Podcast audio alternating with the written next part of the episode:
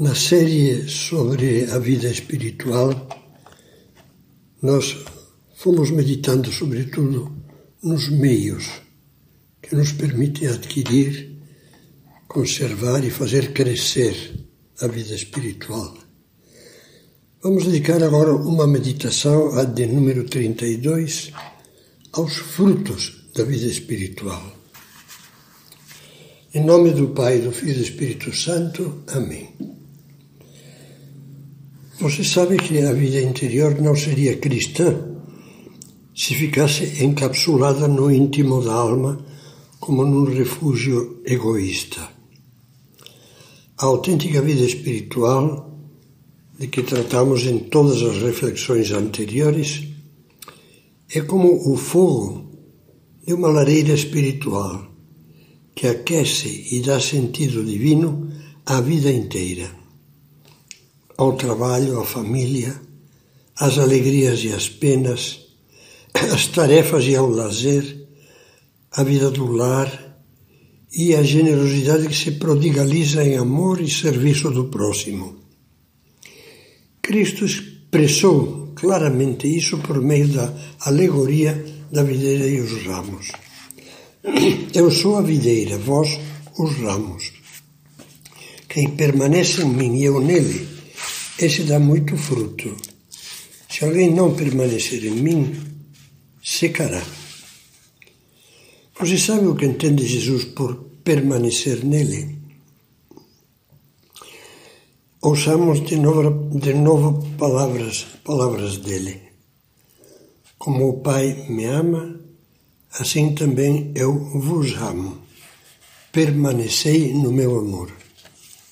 É disso que se trata. É para isso que queremos cultivar e levar a sério a nossa vida espiritual, para nos unirmos a Cristo, a fim de nos impregnarmos da seiva do seu amor, do amor que Jesus nos dá derramando em nós a graça do Espírito Santo, e assim passarmos a viver uma vida de amor. Esse é o caminho da santidade porque o amor, como diz São Paulo aos Colossenses, é a essência da perfeição. Tudo que se faz por amor, escreve São José Maria, adquire formosura e se engrandece. E desvenda o panorama de uma vida toda de amor. Fazei tudo por amor. Assim não há coisas pequenas, tudo é grande. Queres de verdade ser santo? Cumpre o pequeno dever de cada momento. Faze o que deves e está no que fazes.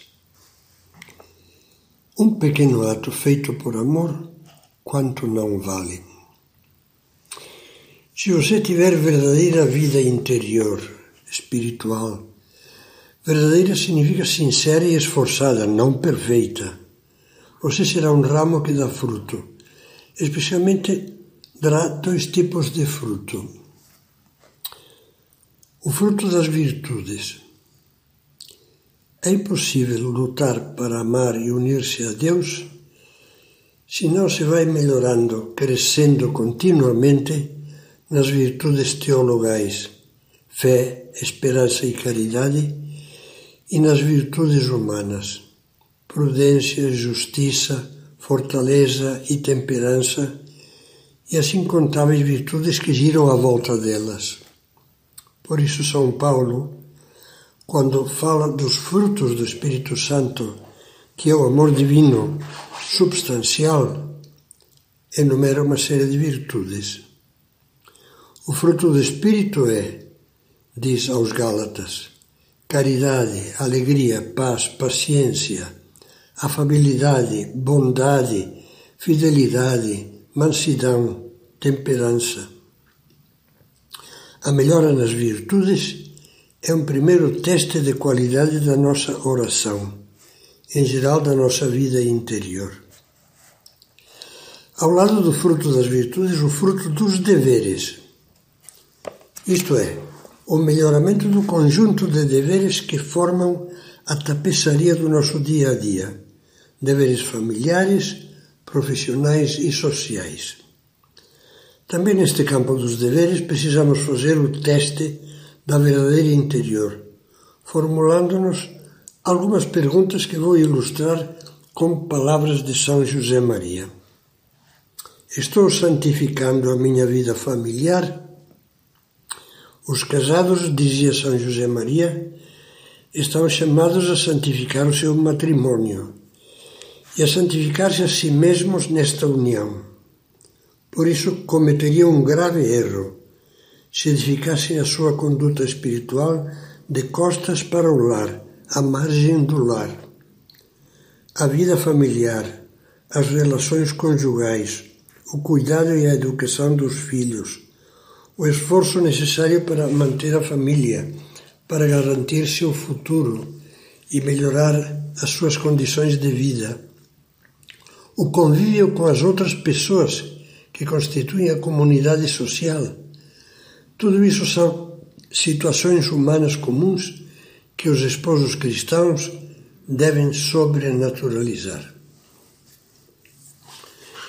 Os casais, diz ainda São José Maria, têm graça de Estado, a graça do sacramento, para viverem todas as virtudes humanas e cristãs da convivência, a compreensão, o bom humor, a paciência, o perdão, a delicadeza no comportamento recíproco. Portanto, o marido e a mulher devem crescer em vida interior, continua a dizer, e aprender da Sagrada Família a viver com delicadeza, por um motivo humano e sobrenatural ao mesmo tempo, as virtudes do lar cristão. Podemos perguntar-nos agora, depois de falar dos deveres familiares, estou santificando o meu trabalho? Voltamos a palavras de São José Maria. Vou fazer três citações. Na simplicidade do teu trabalho habitual, nos teus detalhes monótonos de cada dia, tens que descobrir o segredo, para tantos escondido, da grandeza e da novidade, o amor. Não podemos oferecer ao Senhor uma coisa que, dentro das pobres limitações humanas, não seja perfeita, sem mancha, realizada com atenção até nos mínimos detalhes.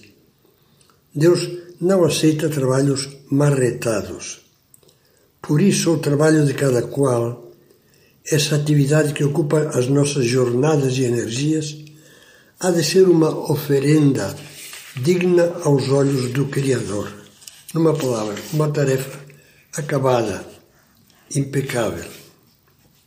E ainda, deves manter ao longo do dia uma constante conversa com o Senhor, que se alimente também das próprias incidências da tua tarefa profissional.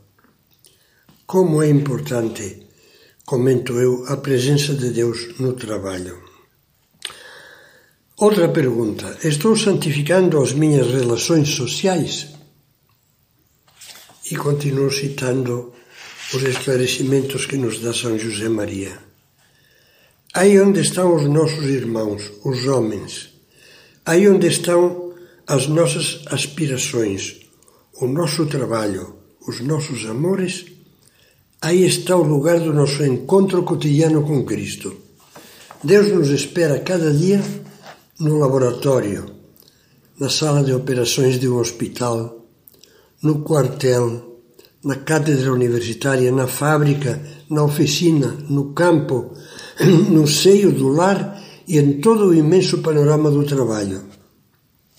Depois, o cristão como Cristo deve viver de rosto voltado para os outros homens, olhando com amor para todos e cada um dos que o rodeiam, para a humanidade inteira. Se deixarmos que Cristo reine na nossa alma, seremos servidores de todos os homens. E falando especificamente do apostolado, acrescenta: é preciso que sejas homem de Deus, homem de vida interior, homem de oração e de sacrifício, o teu apostolado deve ser uma superabundância da tua vida para dentro. Finalmente, tem palavras incisivas sobre a responsabilidade social dos cristãos que nenhum pode esquecer. Um homem diz em uma sociedade que não reajam perante as tribulações ou as injustiças e não se esforcem por aliviá-las, não são nem homem nem sociedade à medida do amor do coração de Cristo. Os cristãos, conservando sempre a mais ampla liberdade à hora de estudar e de aplicar as diversas soluções e, portanto, com um lógico pluralismo, os cristãos devem identificar-se no mesmo empenho em servir a humanidade. De outro modo, o seu cristianismo não será a palavra e a vida de Jesus, será um disfarce, um logro perante Deus e perante os homens. Depois de passar os olhos pelos textos que acabo de transcrever, parece-me que você compreenderá melhor as palavras que São Paulo escreveu a Timóteo. A piedade é útil para tudo, porque tem a promessa da vida presente e da futura.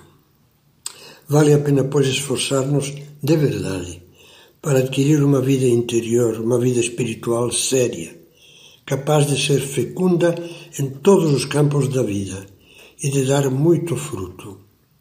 Nisto é glorificado meu Pai, disse Jesus na última ceia, em que deis muito fruto.